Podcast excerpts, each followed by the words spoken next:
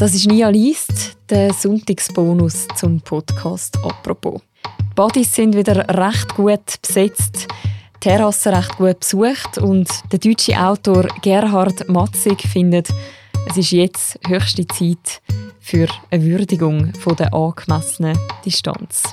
Das ist ein bisschen Abstand darf bleiben. Ein Text von Gerhard Matzig, vorgelesen vom Tagiredakteur Jean-Marc Nia.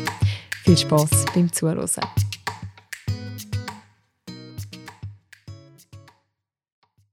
Wie die Welt tickt, weiß die Autocomplete-Funktion von Google am besten.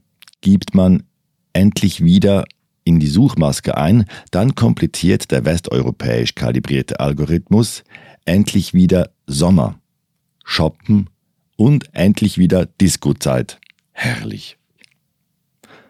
Und wer die Nachrichtenlage verfolgt, der erfährt, dass Schweizerinnen und Schweizer dank sinkenden Fallzahlen und steigender Impfrate endlich wieder fleißig Ferien im Ausland buchen, dass sich Seniorinnen und Senioren endlich wieder in die Arme schließen können, dass sich Kinosäle, Fitnesscenter und Restaurantterrassen, soweit erlaubt, füllen. Grandios.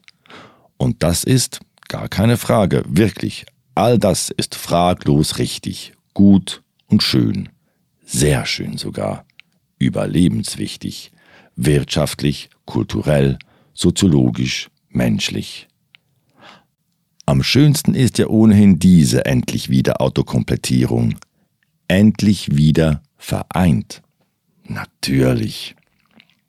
Endlich wieder vereint unter Menschen die bald keine feindlichen Seuchenvehikel, sondern wieder Glücksversprechen, Abenteuerverheißungen oder einfach Freundinnen und Freunde sein werden.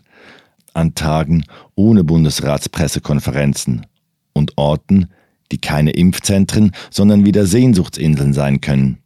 Es ist, als hätte man seit Monaten keinen Sonnenstrahl mehr abbekommen inmitten der pandemischen Apokalyptik. Und jetzt, um mit George Harrison zu sprechen, Here comes the sun. Und weiter, kleiner Liebling, es war ein langer, kalter und einsamer Winter. Wie seltsam muss man also sein, um diesem langen, kalten, einsamen Winter einen Nachruf der Wehmut zu widmen. Wäre man ein Soziopath, würde einem das womöglich leicht fallen, wahrscheinlich auch, wenn man der nordischen Distanzkultur nahestände falls es so etwas Absurdes wie die Kombination aus Distanz und Kultur gibt. Aber auch aus dieser Distanz ließe sich die neue, ersehnte, erflehte, erbettelte, erhoffte, erträumte Nähe auf Abstand halten. An der Uni Jahre her erfuhr man in einem Städtebauseminar über die räumliche Wirkmacht von Enge und Weite von einem Versuch aus den 60er Jahren. Damals wurden Paare und Gruppen in Restaurants, Cafés oder Wirtshäusern beobachtet. Man zählte, wie oft sich die Menschen während ihrer Treffen berührten. Absichtsvoll, zufällig, freundlich, vielleicht verliebt, liebend, vertraut, gesellig, auf jeden Fall angemessen menschlich. Der Mensch ist ein soziales Wesen, gar keine Frage. Das Ergebnis? In südlichen Sphären berühren sich die Menschen während einer Stunde dutzende Male. Das Ergebnis kann in Städten wie Sao Paulo oder Buenos Aires sogar dreistellig sein.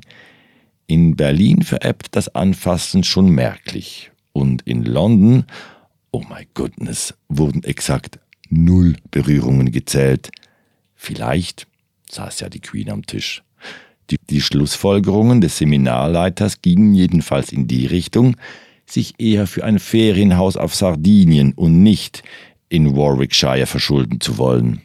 Während man das hörte und schamvoll begriff, dass der Norden böse ist, mit seiner antisozialen Einsamkeit als Distanzkultur, während Kontaktkulturen grundsätzlich von freundlicher bis paradiesischer Art seien, saß man vermutlich dort, wo man immer am liebsten war, am Rand und hinten, mit möglichst viel Abstand zu anderen Mitexistenzen. Möglich, dass man sich weggeduckt hat als der Nordling, der man ist. Genetisch bedingt, keine Absicht. Möglicherweise stimmt etwas nicht mit Menschen, die freie Plätze, leere Landschaften, weite Horizonte und allgemeine Menschenlehre oder auch nur angemessen höfliche Distanz wertschätzen, die im Händeschütteln eher eine Osmose von Handschweiß, Viren und Bazillen vermuten, als ein kulturell wertvolles Ritual. War es andererseits nicht auch ganz schön und zukunftstauglich, wenn man in der Schlange an der Supermarktkasse respektvoll den Abstand wahrt? Könnte man das kleine höfliche Ausweichmanöver auf dem Bürgersteig nicht zum immateriellen Weltkulturerbe erklären? Ist das Bemühen im Baumarkt, andere nicht in die Quere zu kommen, nicht auch eine Übung, die man beibehalten könnte? Beim Friseur ist jeder zweite Platz mit rot-weißem Absperrband verklebt. Wie wäre es, wenn man in Zukunft einfach etwas mehr Abstand lässt zwischen den Spülbecken, Crosstrainern, Supermarktkassen, Buchregalen und Bahnsitzreihen? Müssen Verkehrsflächen oder Aufzüge eigentlich immer so klein dimensioniert sein? Oder muss man sich immer noch, postpandemisch betrachtet, hineinquetschen in einen solchen Restraum? Kontaktkulturell ist das okay. Kommunikation ist ein Mantra heute. Dichte ist der Goldstandard.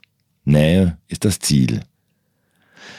Ist es einfach nur schlechte Laune, wenn man findet, die Individualdistanz ist ebenfalls eine Frage der Kultur.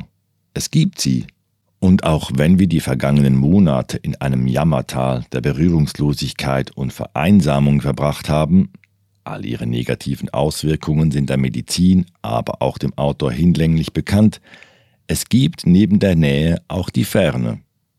Schön, das wäre geklärt.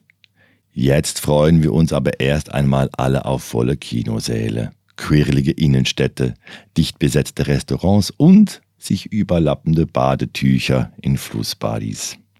Das wird ein super Sommer. Here comes the sun.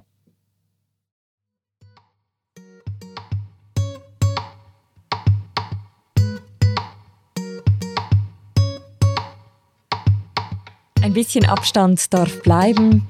Ein Text vom deutschen Autor Gerhard Matzig, ursprünglich erschienen in der Süddeutschen Zeitung und dann auch beim Tagesanzeiger. Gelesen vom Tagiredakteur Jean-Marc Nia.